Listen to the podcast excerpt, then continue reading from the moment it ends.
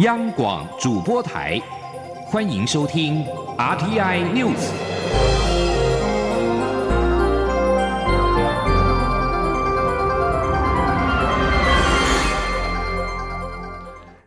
各位好，欢迎收听这节央广主播台提供给您的 RTI News，我是陈子华。香港民间人权阵线所发起的国际人权日游行，在今天下午三点从维园外的高士威道出发，到下午四点四十分左右，先头的部队已经抵达了终点中环遮打道。然而，因为参加人数众多，在维园仍有民众聚集。民政召集人陈子杰以及民主党创党主席李柱民及工盟主席吴敏儿等拉起巨额的横幅，黑底白字，上面写着。追究警报、捍卫人权五大诉求缺一不可，而游行人士也高喊“查警报、止警慌、捍卫言论自由”等口号。而这次的游行已经获得警方发出不反对通知书，有直升机在港岛上空盘旋，而大批的防暴警察在中环德辅道中横生总行戒备，而雪炮车以及装甲车也在下午五点左右到达了德辅道中一带。而民主派团体香港众志秘书长黄之锋表示，在今天的游行有至少十万人走上了街头，证明民意从来没有逆转，抗争定必持续到二零二零年。而对今天的游行，香港警务处处长邓炳强在今天早上已经从北京返港作证。另外，香港警方在游行之前查获了一批真枪实弹，怀疑有人试图在集会游行当中制造混乱。对此，黄之锋表示。警方在每次大游行之前搜获武器，对香港人已经不痛不痒。他质疑此举是政治部署，形容是巧合的不能再巧合。台湾义工联盟在今天在台北举行义工大游行，呼吁废除中介制度，改采政府对政府的直接聘雇等，以保护义工不受剥削。联盟也搜集了十五位义工遭到剥削的故事，集结成书。并且游行送到国民党以及民进党中央党部，盼两党候选人能够重视在台弱势义工的问题。记者谢佳欣的报道。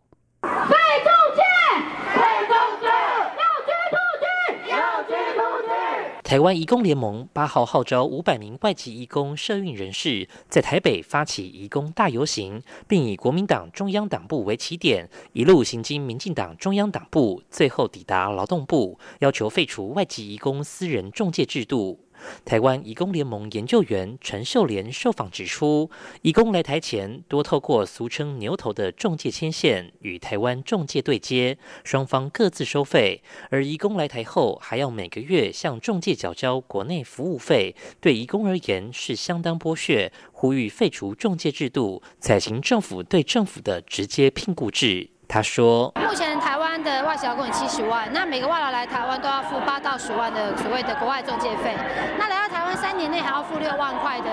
国内服务费，所以代表一个外籍劳工他来到台湾，他要付大概二十万的成本，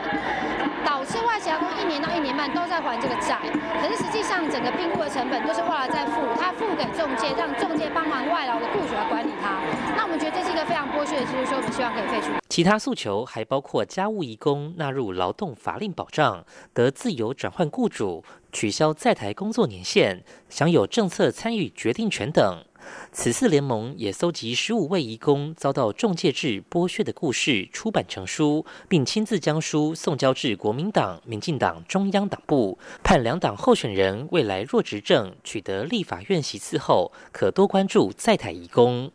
国民党方面由列入不分区立委名单的台湾劳工总工会理事长王玉文接下赠书，他表示非常清楚移工的这些诉求，会向劳动部反映。民进党则是由发言人李明利出面，他指出会建议劳动部重新审视完善制度不足之处，而民进党作为对话沟通平台，也会持续将相关意见反映给劳动部做检讨。中央广播电台记者谢嘉欣采访报道。而另外一方面，劳动部则是回应表示，引进方式将回归市场的机制，若有违法收费，将会依法开罚。中央气象局在今天发布了十一个县市的低温特报，最低温是出现在淡水的摄氏十点一度，而这波强烈大陆冷气团将会持续影响到明天的清晨，南投以及花莲部分地区不排除会出现十度以下的低温。在下个礼拜一跟礼拜二将会稍微的回暖，但是礼拜三跟礼拜四会受到另外一波冷空气的影响，是属于干凉形态，高温大约是在二十到二十一度。记者欧阳梦平的报道。中央气象局八号发布十一个县市低温特报，受到强烈大陆冷气团及辐射冷却影响，各地气温在今天到明天清晨明显偏低，包括台北市、新北市、桃园市、新竹县、苗栗县、嘉义县、嘉义市、云林县、台南市、高雄市及金门县等十一个县市，可能出现摄氏十度以下的低温。气象局十一月起实施低温特报灯号分级，今天也首度以灯号的方式发布低温特报。这十一个县市都是代表寒冷等级的黄色灯号。中央气象局表示，今天的最低温是淡水的摄氏十点一度。这波强烈大陆冷气团还会持续影响，部分地区不排除会出现十度以下的低温。气象局预报员王品祥说。由于这波冷空气的冷平流比较强，再加上它比较干，所以今天夜晚在西半部的。辐射冷却效应十分的明显。那今天在淡水跟台北的中正区都有观测到入冬以来的最低温，在淡水分别是十点一度，以及中正区是十一点六度。那预计这一波大陆冷气团呢，强烈大陆冷气团还会再持续影响，一直到明天清晨。所以今天晚间到明天清晨，在整个西半部地区，特别是新竹至台南，还有南投跟花莲的局部地区，不排除还是有十度以下低温发生的几率。气象局指出，下周一、二将是个空档，冷气团减弱，属于水汽变少、阳光露脸的形态。只有在北部及东北部偶尔会飘一些雨，白天高温约在十八到二十一度。花东及中南部大约是二十四到二十七度，低温部分整个西半部约十四到十六度，花东地区十八度。不过下周三、周四将受到另一波冷气团的影响，主要反映在高温部分。北台湾白天高温下降两到三度左右，约在二十到二十一度；其他地区二十四到二十七度，属于干凉的形态。中央广播电台记者欧阳梦平在台北采访报道。在外电消息方面，北韩中央通讯社在今天报道指出，北韩已经在西海卫星发射基地进行了一次非常重大的测试。有专家表示，北韩可能是对火箭引擎进行静态的测试，而不是试射飞弹。路透社报道指出，美国官员曾经表示，北韩承诺要关闭这处的火箭测试基地。北韩宣称，在西海卫星发射基地进行重大测试之际。以平壤就非核化谈判定下的截止日期只剩下不到一个月的时间，而北韩跟美国的核子谈判陷入僵局。平壤当局警告，北韩可能采取新的路线。北韩中央通讯社在报道中宣称，这是一次具有重大意义的成功测试，但是没有明确提到北韩进行的是何种的测试。南韩合同参谋本部也没有立即的置评。有飞弹专家表示。北韩看似可能对火箭引擎进行静态测试，而不是试射飞弹。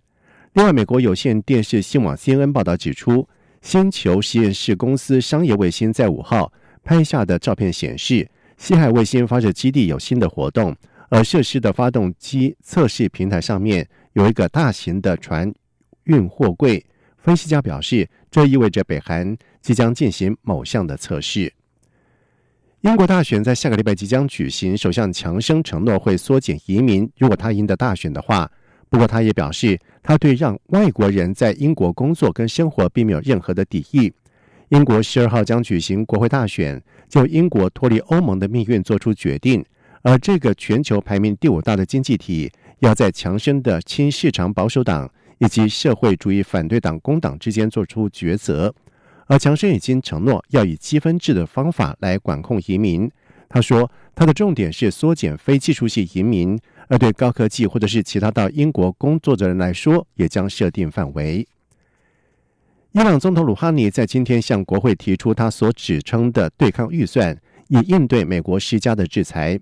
鲁哈尼提出的这份预算将从二零二零年的三月底的新财政年度开始。在鲁哈尼提出这份预算之前的十一月中旬，伊朗政府因为调高了石油价格，引发全国各地的示威抗议，爆发严重的警民冲突。而综合国际人权团体、伊朗当地媒体以及反对派的讯息，两个新起来的示威最少造成有两百零八人死亡，两千多人受伤，另外有七千人被逮捕。以上新闻由陈子华编辑播报。